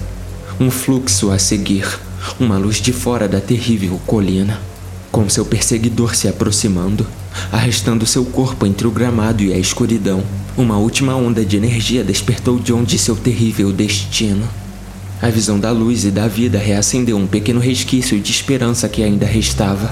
Ele urrou em aflição enquanto se levantava, a chuva caindo sobre sua cabeça, encharcando-o até os ossos. Mas isso não importava. Tudo o que importava era a luz e a segurança que ela prometia. Mancando o mais rápido que podia, ele entrou na mata entre os cipós e galhos da floresta, o medo sobrepondo qualquer dor que sentia enquanto os espinhos cortavam sua pele. No entanto, ele continuava e a luz começou a ficar cada vez mais forte, vibrante e encorajadora. Estava claro agora que ele estava indo ladeira abaixo, pois a dinâmica de sua trajetória o fazia tropeçar e cair várias vezes também fazia a velocidade dele aumentar consideravelmente. Memórias que não eram dele começaram a aparecer na sua cabeça novamente. Pensamentos de raiva e ódio preenchiam sua visão. A imagem da igreja nunca vazia, mas ainda assim desprovida de vida. O padre com as mãos erguidas, inclinando-se por cima das cabeças da congregação. A desorientação estava o preenchendo e o cheiro de cabelo queimado se espalhou pelos arredores novamente. Apesar de confuso, podia ouvir os passos de seu perseguidor em velocidade crescente. No entanto, parecia mais agitado do que antes. Deveria estar com raiva ou até mesmo frustrado. John sentiu-se enjoado pelo próprio pânico, o sangue escorrendo de sua ferida desenfreadamente. Assim que a luz estava mais próxima, com a promessa da redenção, segurança e a fuga da escuridão. Ele voou ladeira abaixo quando pisou em falso na lama e grama molhada, caindo em direção ao solo. Dor, cansaço e desesperança reinaram soberanamente sobre seu corpo, já golpeado e ferido, que agora havia pousado em cima de um grande tronco de árvore tombado. Os passos se aproximavam, e enquanto os ouvia, John pensava como sua vida acabaria por aquele que chamava a encosta de lar. Vamos, filho. Levante-se, levante-se. Uma voz gritou da escuridão, quase abafada pelo som da quebra de galhos e folhas velhas que se aproximava. O mundo parecia deformado, mas quando quase estava por perder sua consciência uma vez mais, a claridade retornou e John percebeu onde estava. Seu corpo não tinha caído contra uma árvore tombada, e sim contra o portão daquele lugar terrível. Algo estava próximo. Aquela coisa que estava o perseguindo pelo escuro agora estava a apenas alguns metros de distância. Mexa-se rápido! Ele tá quase em cima de você. Um grito soou do escuro e John reconheceu como a familiar voz de Dale. Com uma última ação, a última gota de vida que restava nele, John abriu o portão, caindo de rosto no chão em uma poça na estrada. Eu estava sentado paralisado, as palavras fluindo de John. Às vezes, junto com uma gagueira persistente, mas ainda assim, com uma convicção e veracidade que achei difícil de ignorar. Mesmo com meu ceticismo, esse homem acreditava piamente que tudo aquilo que me dissera era verdade. Dale, aparentemente, tinha ido procurar, contra a vontade de todos os outros moradores. Ele tinha, há muito tempo atrás, perdido um filho e não queria que mais ninguém sucumbisse para a malevolência que aparentemente vivia na encosta. O senhorio, sendo um velho amigo do fazendeiro, eventualmente concordou em os dois irem de carro até o pé da colina esperando que John seguiria a luz dos faróis e conseguisse ser o primeiro a sair de lá vivo. Entretanto, não importava o quanto eles estavam dispostos a ajudar, nunca iriam sequer tocar no portão nem cruzar a limiar do morro. John tinha que o fazer sozinho, e ele o fez quando o perseguidor estava quase o alcançando. Me lembro de soltar um suspiro de alívio assim que ele terminou de contar sua história e tomou seu último gole de vinho de frente para a fogueira. Houve um momento de silêncio entre nós e percebi que o bar inteiro estava banhado em reticências ansiosas. Uma que era quase palpável, como se os que estivessem lá quisessem falar, mas não tinham coragem para o fazer. Finalmente falei, tentando soar o mais reconfortante possível. É uma história esplêndida, John, mas é apenas uma história. Tenho certeza que há uma explicação racional para tudo isso. Ele abaixou a cabeça, olhando para o chão. Se é só uma história, então por que eu não posso ir embora? Ele disse, me olhando com uma expressão meio amedrontada e meio desesperada. O que você quer dizer por não pode ir embora? Estou aqui faz três meses. Ele gritou. Às vezes eu desejo que Dale apenas tivesse me deixado por lá. John. Eu disse, me inclinando e pousando minha mão em seu ombro. Você pode ir embora quando quiser. Mas eu podia ver uma expressão de descrença em seu rosto. Ele tinha sido consumido por, seja lá quais mitos e superstições que os moradores dali tenham enfiado lhe goela abaixo. Cheguei à conclusão que sua mente estava corrompida. Claro que eu sentia que o senhorio e os outros tinham apenas boas intenções. Mas eu estava certo que uma explicação convencional poderia vir a curar sua mente aflita. Tô indo para Glasgow amanhã. Eu disse alegremente. Por que não vem comigo? O ônibus estará aqui pela tarde e nós podemos viajar juntos. Mas, ah, ah é, claro, eu tinha esquecido. Você tá com seu carro. Por favor, não ache que eu tava pescando uma carona. Ri, mas John só me olhava tristemente e então respondeu: Meu carro é um caso perdido. Tá destruído. Sério? Espero que não seja tão ruim assim. O que aconteceu? Levei vários dias para me recuperar das minhas experiências na colina. Mas quando melhorei, arrumei minhas malas, agradeci a Dale e ao senhorio e então dirigi para fora do vilarejo. Depois de alguns quilômetros, uma chuva forte começou a cair. A visibilidade estava terrível, mas eu queria ir embora. Perdi o controle do carro e bati em uma árvore. Sobrevivi, mas o carro tá perdido. Bem, acidentes acontecem. Pelo menos você tá bem. O que acha de outra bebida, John? Disse, me levantando. John segurou meu braço com força. Não foi um acidente. Havia outra coisa na estrada. Eu o vi lá. Um homem, eu acho. Pelo menos parecia com um homem. Eu virei o volante para desviar dele. Foi uma coisa boa, então. A última coisa que você gostaria era de matar acidentalmente um morador local. Minhas piadas mais uma vez não apaziguaram suas frustrações. Eu me sentei de volta enquanto ele me contava sua situação. Depois do acidente com o carro, que foi rebocado de volta para a pousada por Dale, John tentou tudo que pôde para sair dali. Toda vez que tentava usar o ônibus local, acontecia um problema. O veículo quebrava ou talvez um deslizamento acontecia, bloqueando a entrada da vila.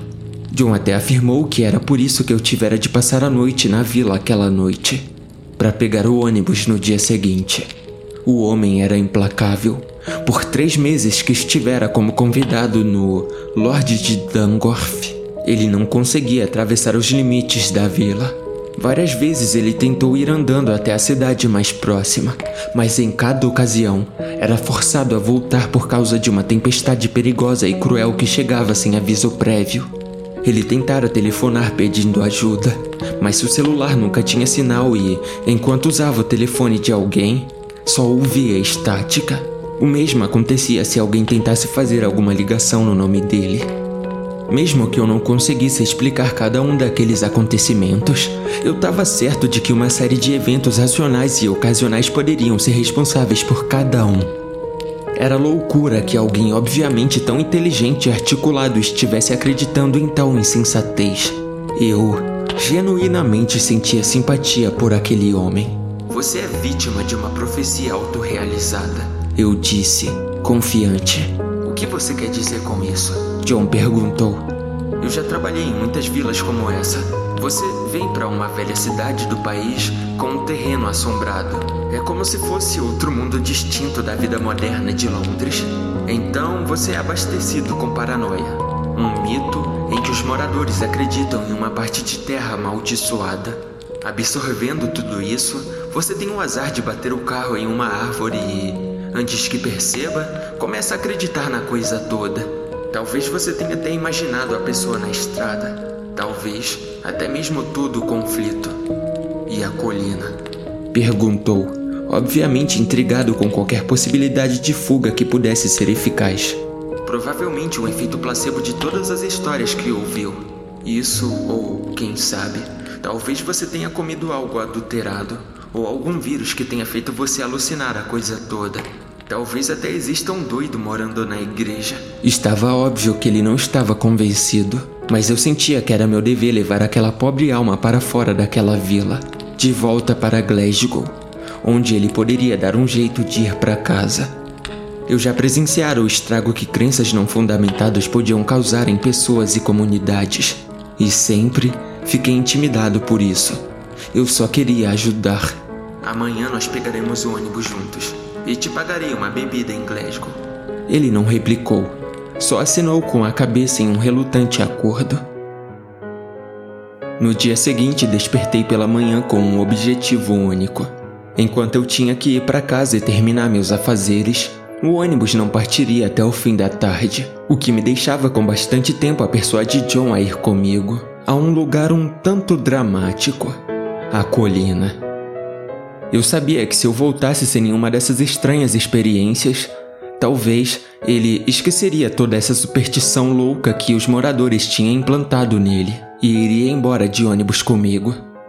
Tenho de confessar que também estava totalmente intrigado pela ideia do lugar e, mesmo que eu não tivesse dúvidas que as experiências de John fossem ilusões, senti que poderia tirar um artigo dali, possivelmente até uma história.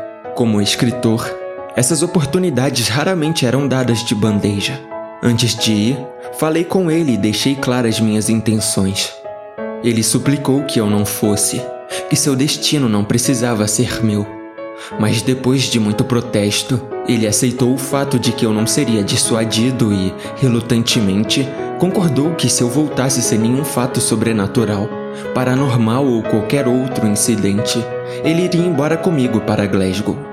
Depois de me dar as direções certas, as quais eu sabia que não conseguiria com nenhum morador, fiz meu caminho até a suposta encosta maldita. Tenho de admitir que a primeira vez que a vi, parecia um tanto esquisita, fora de lugar, mas supus que isso fosse apenas um efeito subconsciente do conto de John. O ambiente parecia ser exatamente como ele descrevera. Pelo menos essa parte era verdadeira.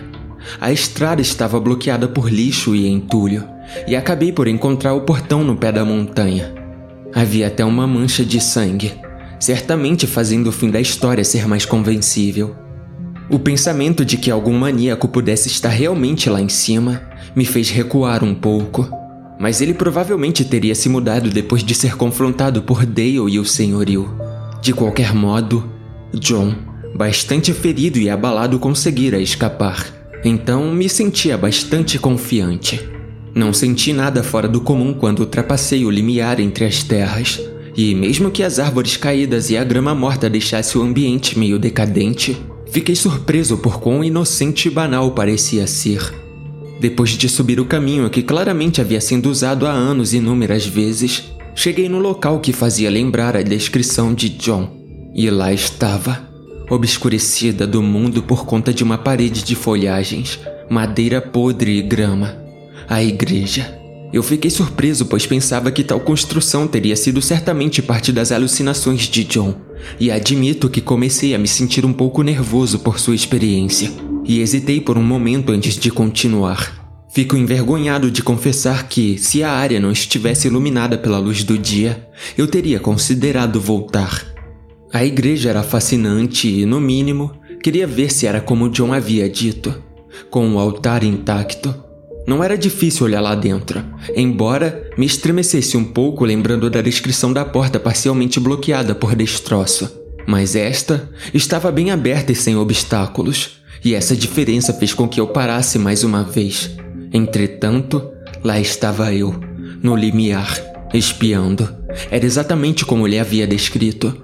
O chão estava coberto de destroços do telhado. O altar logo mais à frente. Uma inscrição, a qual eu não tinha mais dúvida ser real, pois está escrito realmente como John tinha dito. E uma porta liberando para o subsolo. Um destino desconhecido. Você tem que entender que nunca passou pela minha cabeça que algo sobrenatural realmente morava lá.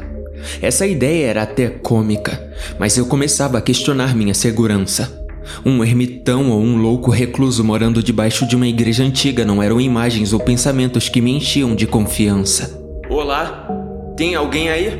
Gritei, minha voz ecoando entre as vigas do teto. Sem resposta, me repreendi por ser tão paranoico e dei um passo à frente cuidadosamente andando entre os entulhos. Notei um pouco de sangue em um pedaço de madeira quebrado que assumir ser o de John. Então um pensamento clareou minha mente. Talvez a madeira estivesse contaminada de certa forma e, entrando pelo ferimento, em contato com o sangue de John, causou todas as alucinações. Pelo menos as que aconteceram depois. Isso explicaria a desorientação. O altar estava onde ele havia dito que estaria. Percebendo que eu precisaria de uma prova de que estivera ali para botá-lo de volta nos eixos, peguei meu celular e comecei a tirar fotos do interior da igreja. A cada flash, o salão se iluminava, e enquanto isso minha mente se rastejava nas descrições de John sobre o padre fervoroso e a congregação amedrontada sob a proteção da igreja. Mas se protegendo de quê? Me virando em direção à porta que levava ao subsolo da igreja, Senti meu coração acelerar só de olhar o lance de escada de pedra. Mas eu era obrigado a ir, mesmo que não por intenções inteiramente generosas. Sim, eu queria mostrar a John que não existia nada lá embaixo e que suas crenças que o amarravam sem amarras na vila era totalmente sem fundamento. Mas eu também estava curioso em relação ao que jazia lá embaixo. Porque essa igreja tinha um andar subterrâneo? Seria uma catacumba? A curiosidade me envolveu, e minha boca se encheu d'água pela possibilidade de publicar um artigo descrevendo minha descoberta arqueológica desconhecida, talvez com uma relíquia importante e valiosa, talvez até mais. Enquanto me aproximava da porta, podia sentir o ar gelado vindo lá de baixo. Usando a luz do meu celular, acalmei meus nervos que começavam a me irritar, aproximando. Um lance de escada estreito deslizava para o chão do andar abaixo. As paredes eram de um cinza escurecido e pareciam ter sido feitas e esculpidas com muito menos cuidado do que o resto da igreja. Gritei mais uma vez, mas ninguém respondeu e assumi de prontidão que o lugar estava abandonado. Enquanto descia, me surpreendi por quão comprida a escada era de verdade, e quando cheguei ao final, concluí que estava a, pelo menos, 15 metros abaixo da igreja. Para mim, era muito estranho que um andar ficasse tão abaixo da terra e me perguntei o propósito disso. Por que teriam os arquitetos, construtores ou seguidores da igreja escavado tão fundo? No último degrau, respirei fundo e iluminei a porta que tinha ficado longe lá em cima. Depois, a luz azulada do meu celular iluminou tudo em volta. O que vi me deixou extremamente perturbado. Um grande salão, com o chão cheio de trapos, pedras e ossos humanos. Não consegui distinguir quantos corpos tinham sido deixados lá para apodrecer, pois eram demais. O ar era muito gelado e me senti congelado até a alma não só pelas pedras frias que me cercavam, mas pelo sentimento de tristeza que cobria tudo. Era quase como se eu pudesse ver as pessoas encolhidas, passando seus últimos momentos escondidos do sol. A primeira impressão que tive é que eles tinham morrido lá, apesar de eu não saber por que eu estava tão convencido disso. Tirando algumas fotos, entrei no que somente podia descrever como um túmulo gigante. Fui cuidadoso para não mexer nos ossos, mas fiquei envergonhado em dizer que senti alguns quebrando debaixo de meus pés. Na esquerda havia outra porta que levava até outra câmara. E por mais que não quisesse perturbar a tumba mais do que já havia perturbado, me sentia responsável de saber toda a história. Isso era o que mais havia lá embaixo.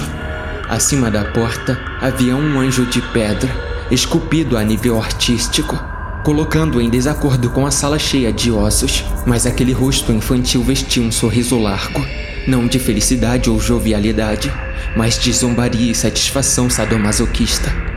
Apenas de olhá-lo fiquei com um sentimento de asco, então rapidamente entrei no outro compartimento para fugir de seu olhar. Era um quarto grande, muito maior do que o anterior. Pude dizer de cara que algo de grande importância para aqueles que tinham construído a igreja ficara ali.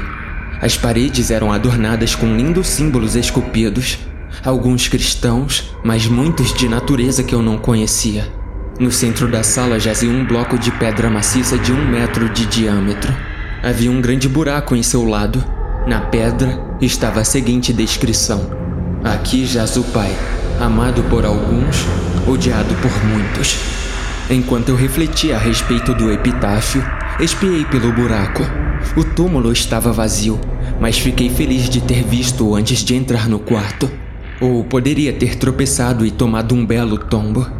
Ficar preso lá embaixo com uma perna quebrada não era algo que eu desejaria para ninguém. A sujeira da sala era totalmente negra, parecendo que ali for um depósito de carvão, e a margem do buraco estava cercada de uma pilha de sujeira. Presumi que ladrões de túmulo, ou talvez aqueles que odiavam o homem, tinha roubado seu corpo há muito tempo. O ar do local estava começando a me afetar intensamente. Cada inalada de ar era irregular e gelada, e o desconforto era tanto que decidi que já havia visto o suficiente. Enquanto tirando algumas fotos para documentar a tumba antes de ir, o flash da câmera do meu celular mostrou algo em foco nítido no chão. Coberto em terra estava um livro que se sobressaía do chão. Gentilmente tirando a poeira de cima dele com a mão, cuidadosamente tirei do chão colocando o livro em cima da tumba no meio da sala. A encadernação era antiga, descamando de leve quando passei minha mão por cima. A capa era vermelha escura, o qual não conseguia identificar o material que tinha sido feito. Falava de tempos antigos e histórias perdidas ainda importantes. No fundo, eu sabia que um item desse devia ser removido dali com cuidado e estudado por especialistas. Mas como escritor, minha paixão por histórias me obrigou a ver do que se tratava. Abrindo, fiquei maravilhado. Era uma crônica, relatos escritos à mão da história da igreja, sua congregação e a colina em si. Um pedaço de um povo esquecido.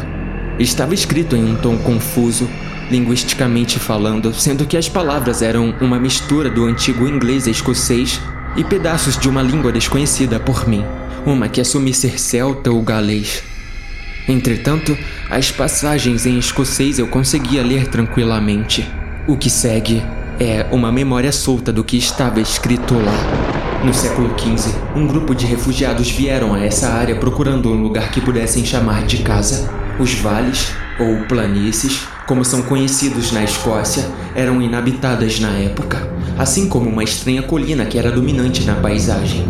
O povo era de um lugar chamado Dangorth, e tinham escapado do proprietário das terras que comandava aquela região, fugindo de suas perseguições, pois era um governador brutal e impiedoso que punia todos que não seguiam suas crenças. Em geral, não passava da casa das centenas, e enquanto os mais velhos queriam apenas se estabelecer nos vales, um sacerdote importante entre eles alegava que, para abençoar as terras e para assegurar que nenhum mal cairia sobre a comunidade, a colina devia ser estabelecida primeiro. Um farol de santidade lançando uma sombra de proteção em todos abaixo. Enquanto alguns suspeitavam da fascinação do homem com o lugar, ele era conhecido por sua bondade e por ser alguém cujo julgamento era confiável. Desanimados, os mais velhos começaram a seguir seu exemplo, como na época era típico das pessoas serem tementes a Deus. Lá, naquele morro isolado e sinistro, construíram um pequeno povoado. Mas quase que imediatamente alguns colonos caíram em doença. Uma doença que não tinha explicação e que levava a uma loucura febril. O padre culpou algumas pedras altas que salpicavam a encosta, restos de, para ele, pelo menos, de uma religião antiga e herege. Foi decidido, por sua supervisão, que o povo devia construir uma igreja. Com a presença de algo sagrado na terra, pensava-se que, seja lá o que residia anteriormente na colina, seria desenraizada. Estavam errados. Apesar dos esforços, a doença só se tornou pior, e muitos começaram a desconfiar que o próprio padre estava em aliança com as forças abomináveis. Alguns dos anciões levantaram-se contra ele, mas sob ordens do padre, os membros da congregação de sua igreja executaram todos aqueles que se rebelaram. Temendo por suas vidas, muitos colonos fugiram durante a noite, acompanhando outros anciões para outras terras. A maioria conseguiu sair da colina, mas alguns voltaram apavorados, dizendo terem sido perseguidos por uma figura sobrenatural pela floresta e foram incapazes de fugir. Para salvar suas vidas, eles comprometeram a comunhão eterna com o Padre e sua igreja. Dizendo receber visões do próprio Todo-Poderoso, o Homem Santo assegurou aos aldeões que, se seguissem precisamente suas instruções, estariam a salvo. Todas as noites se amontoavam na igreja enquanto o padre vomitava suas visões e condenações, praguejando ódio a aqueles que haviam o deixado. Ficou claro para alguns que ele havia enlouquecido, mas então o homem havia formado um conclave rigoroso, brutalmente fiel, de seguidores que pendiam sobre cada palavra que saía de sua boca, tornando toda e qualquer rebelião violenta, sangrenta e incerta. Muitos falavam de sonhos sem formas, cegos pela escuridão, e várias famílias foram encontradas em suas casas, sufocados no meio da noite. O padre culpou aqueles que tinham escapado e contou histórias de como esses eram a fonte da escuridão que perseguia seu povo, os amaldiçoando por um final desesperado. Amargura e raiva se espalhou pela comunidade e vários aldeões foram selecionados para descer a colina e trazer de volta os anciões que seriam julgados e sacrificados, se necessário. Mas ninguém conseguia sair dali, não importa o quanto tentassem, a igreja estava lá, não importava em que direção andassem, para cima ou para baixo, voltaria para onde haviam começado, confusos e desorientados. A doença se espalhou e os vigias da aldeia, um a um, foram encontrados estrangulados e mutilados nas ruas, com testemunhas clamando ter visto uma estranha entidade rondando durante a noite. Em pânico, ficaram sem opção a não ser se apoiar em sua religião por salvação, na esperança que a igreja os protegeria. Todos se amontoaram juntos lá dentro, apavorados com o que estava saindo das sombras durante a noite. Nessa parte, a escrita mudou marcantemente, ficando bastante rasurada, fervorosa e mais pronunciada. O próprio padre tinha tomado o livro do cronista da aldeia, pois tinha considerado sua história insatisfatória. Seguiram várias páginas, rasuras em um inglês emaranhado que parecia mais latim, e um número de linguagens indescritíveis e esquisitas. Cada página estava preenchida com palavras de dor e desprezo por aqueles que haviam o deixado. E então, as palavras simplesmente pararam. De pé naquele lugar infernal e perturbado, eu corri meus dedos pela espinha do livro e pude ver claramente que a última página do livro tinha sido arrancada. O que estava escrito lá, eu não sabia, mas senti oprimido pelo relato que tinha acabado de ler, enquanto um medo muito palpável e real subiu por todo o meu corpo me ocorreu um pensamento de que os relatos de doença que afetaram os exilados de Dangorf era notavelmente semelhante às experiências de John. Eu não podia negar as coincidências e comecei a suspeitar que algo realmente tinha o afetado, algo realmente tangível. Uma contaminação do solo, Um veneno, talvez. Eu já havia lido sobre bolsões de gás metano que escapavam através da terra ou no mar que haviam matado muitos. Mas não estava fora de questão que algo semelhante, em doses menores, poderia ser o que causava alucinação em massa, doenças e loucura. Era a explicação mais viável que eu conseguia ter. Mas então, por que não tinha me afetado?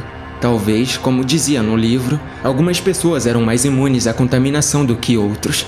Minha atenção, mais uma vez, voltou para o túmulo, ou pelo menos o que tinha sobrado dele. Me perguntava o que o povo tinha feito com o corpo do amado, mas também odiado padre, assumindo ser aquele referido como o pai. Teriam reenterrado em outro local? Talvez os seguidores estivessem com medo que o túmulo fosse saqueado. A resposta veio a mim quase que imediatamente. Eles tinham o queimado em seu túmulo, embaixo da própria igreja que haviam construído. O buraco era onde seu corpo um dia tinha sido posto, agora marcado eternamente pelas manchas negras da fumaça e da brasa. Estremeci com o pensamento que tudo isso podia ter sido feito enquanto ele ainda estava vivo. O ar ficara notavelmente mais gélido, mas não foi isso que marcou o começo do meu calvário. Eu me curvei, olhando de perto o que enxergara na borda do túmulo. Eu não conseguia acreditar. Lá, na borda do buraco, havia uma assinatura cruel deixada pelo ex-atendente da igreja. Na escuridão, eu devia ter deixado passar, mas agora estava nítida. Era uma grande mancha negra em formato de uma mão, escurecida e queimada, como se algo tivesse tentando sair de sua cova eterna e esquecida. Minha respiração saiu lentamente de meus pulmões, congelando no exterior enquanto meu coração acelerava pela mera possibilidade de que algo tinha se levantado do buraco no chão. Enquanto o ar esfriava, me levantei e fiz meu caminho até o pé da escada. Tinha que sair logo dali, para a luz do sol, para a saída. Foi então que eu ouvi. No começo era só a impressão que escutava algo, depois ficou mais definido, aumentando intensamente e claramente. Algo agitava-se lá em cima. Pessoas, muitas delas, gemendo e lamentando, chorando por suas vidas em coro. Cânticos na escuridão, ambos cristãos e de algo mais antigo, uma fétida religião que havia desaparecido por bem. Enquanto as lamúrias de miséria aumentavam, uma única voz se distinguiu das outras, ensurdecedoramente terrível, falou sobre o fim dos tempos, da traição e do pecado desimpedido. A voz gritava e urrava, renunciando a todos que não o ouvissem. Um sermão mais vingativo vindo do altar de pedra no andar de cima. Sem pensar, pulei para dentro do túmulo vazio, desligando a luz de meu celular e fiquei encolhido, tremendo até a alma por causa das vozes que praguejavam contra o mundo e contra os outros. Ódio e absoluto desespero com o mal, tanto fora quanto dentro. Os rugidos de agonia aumentavam. Homens, mulheres e crianças chorando e xingando por acreditarem terem sido abandonados por seu Deus. Acusações, perseguições e o rasgar da carne. Depois, o silêncio. Agarrei-me ao fundo da cova carbonizada, cravando minhas unhas no solo. Meu ceticismo a respeito de qualquer força invisível ou espiritual tinha se reduzido drasticamente. Tremendo violentamente por causa do frio, esperei passar alguns minutos até ter coragem de ligar novamente a luz de meu celular. Espiando por cima da borda do túmulo, me desloquei lentamente até o chão. Os salões estavam vazios. Não havia nada além de ossos e crânios quebrados de inúmeras vidas arruinadas por causa do mal que vivia na encosta. Finalmente criei coragem com meus nervos desafiados e crenças destruídas. Subi as escadas vagarosamente, com um medo inflexível do que poderia estar me esperando no topo. Mas infelizmente era a única saída, e estaria ferrado se ficasse ali para apodrecer como tinha sido o destino daquelas pobres pessoas, encolhidas nas profundezas. O salão estava vazio, o mais silenciosamente possível, cruzei o lugar desviando rapidamente dos detritos e escombros, cortando dentre o silêncio opressivo, finalmente saindo pela porta para o ar livre. Uma vez fora da igreja, caí de joelhos, tremendo de ansiedade, tentando processar a experiência toda. Minha mente voltou para o que tinha estado naquela sepultura, e mais importante, onde estava agora. Então eu soube Correndo o mais rápido que pude, atravessei entre os arbustos e o matagal. alcançando a trilha rapidamente, sem ser parado pelo mal que havia impedido os colonos de escapar. Mas não parei. Metade de mim morrendo de medo de ser perseguido e outra metade implorando para que meus instintos estivessem errados. O ar queimou meus pulmões enquanto me apressava pela trilha. Em minutos, o portão de madeira já estava à vista e eu estava fora da colina maldita. Um lugar que nunca me atreveria a ir novamente. Nem por dinheiro, nem por uma história. Por nada. Eu teria respirado em alívio, mas isso nem passou pela minha cabeça. Eu tinha de voltar a pousar o mais rápido possível. Continuando a correr o mais rápido que pude, lutei contra a exaustão e o limite do meu corpo, e logo eu já estava no Lorde de Dangorf. Cambaleando em direção da construção antiga, foi então que ouvi gritos de agonia, de terror e de misericórdia. Eu soube imediatamente de onde e de quem. Descobri em mim uma nova energia quando me pus a correr mais uma vez, atravessando as portas do bar. Lá estava tudo quieto Pessoas da vila estavam sentadas, imóveis olhando suas bebidas. O senhorio também parado, olhando para o chão. Os gritos continuavam a vir dos quartos de cima. Implorei e supliquei por ajuda a alguém, mas ninguém ouvia. Percebendo que me encontrava sozinho para enfrentar aquilo, parti para as escadas. Para minha surpresa, o senhorio interveio com força me puxando para trás, seus braços apertando com força em meus ombros. Deixe ele, você não pode ajudar. Ele gritou, conforme mais dois homens se esforçavam para me conter. Em um impulso, forcei meu cotovelo para trás e acertei o senhorio. Me soltei em uma corrida desesperada e derrubei os outros dois homens enquanto subia a escada. Seguia os agoniados gritos até o quarto de John. A porta estava trancada. Respirei fundo e comecei a arrombar a porta com meu ombro, batendo, batendo e batendo, sentindo ela ceder. A cada empurrão eu ouvi o gaguejar interrompido de alguém lá dentro, como em um choro. Finalmente, a porta cedeu e eu pude entrar no quarto. Por um momento, testemunhei algo que se parecia com um homem, ou pelo menos algo que um dia foi vivo. Escurecido e queimado, virou a cabeça para me olhar. Não posso dizer se ele chegou a me ver, uma vez que não tinha olhos. Em seus braços estava o amassado sem vida corpo de John.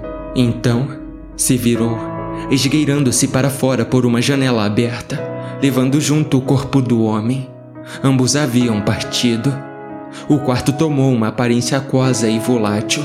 Não sei se foi a extensão dos meus esforços ou apenas a aproximação daquele ser grotesco, mas um enjoo tomou conta de mim, atravessando meu estômago e, enquanto eu perdia a consciência, eu chorava em desespero. Isso tudo aconteceu há vários dias. Parece que bati com a cabeça contra o chão quando caí e feri minha perna de algum jeito. O médico da vila que me examinou receitou-me alguns antibióticos para o que acreditava ser uma infecção estomacal e um sedativo para aliviar minha ansiedade. Com pouca coisa para me distrair, tomei meu tempo passando tudo que eu lembro para o papel. Afinal, um escritor tende a escrever. Ontem, visitei pela primeira vez o quarto de John depois que ele foi levado. Estava silencioso e parecia vazio de um jeito estranho, como nunca achei que poderia estar. Uma ausência de vida é o melhor jeito que consigo descrever. O lugar estava revirado, com seus pertences espalhados pelo chão. Assumi que ninguém tinha estado lá desde então. O senhorio devia estar com muito medo, mas eu não podia culpá-lo por isso. Quando me virei para sair do quarto, vi um item que parecia não pertencer ao lugar. Na cama que um dia tinha sido de John, havia um pedaço de papel amassado e manchado. Eu sabia de onde era, mesmo sem precisar ler. Era a última página da crônica, o final daqueles que tinham se estabelecido na colina. Um labirinto de frases repetidas em línguas misteriosas e esquecidas, espalhadas pelo papel frágil, mas algo em inglês se destacou. Simplesmente dizia: Ninguém vai embora.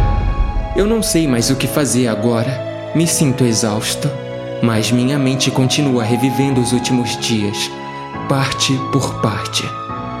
Estou arruinado pela culpa. Sinto que minha presença naquela colina fez com que aquela monstruosidade viesse buscar John. Caso contrário, por que esperaria tanto tempo? Acho que eu tive sorte porque fui para a colina quando aquele ser não estava lá. E foi isso que provavelmente salvou minha vida. De qualquer forma, seja lá como os moradores vão explicar isso, vou relatar o desaparecimento de John quando voltar para Glasgow e também pedirei para os policiais darem uma olhada no número de moradores desaparecidos ao longo dos anos. Acho que eles vão se surpreender com a quantidade. Meu lar parece estar a milhões de quilômetros de distância, mas eu sei que estarei lá em breve, para minha cama, um mundo totalmente distante desse em que presenciei os eventos recentes. Quem sabe lá eu consiga entender melhor essa loucura. Espero chegar lá em algumas horas, embora o ônibus esteja um pouco atrasado.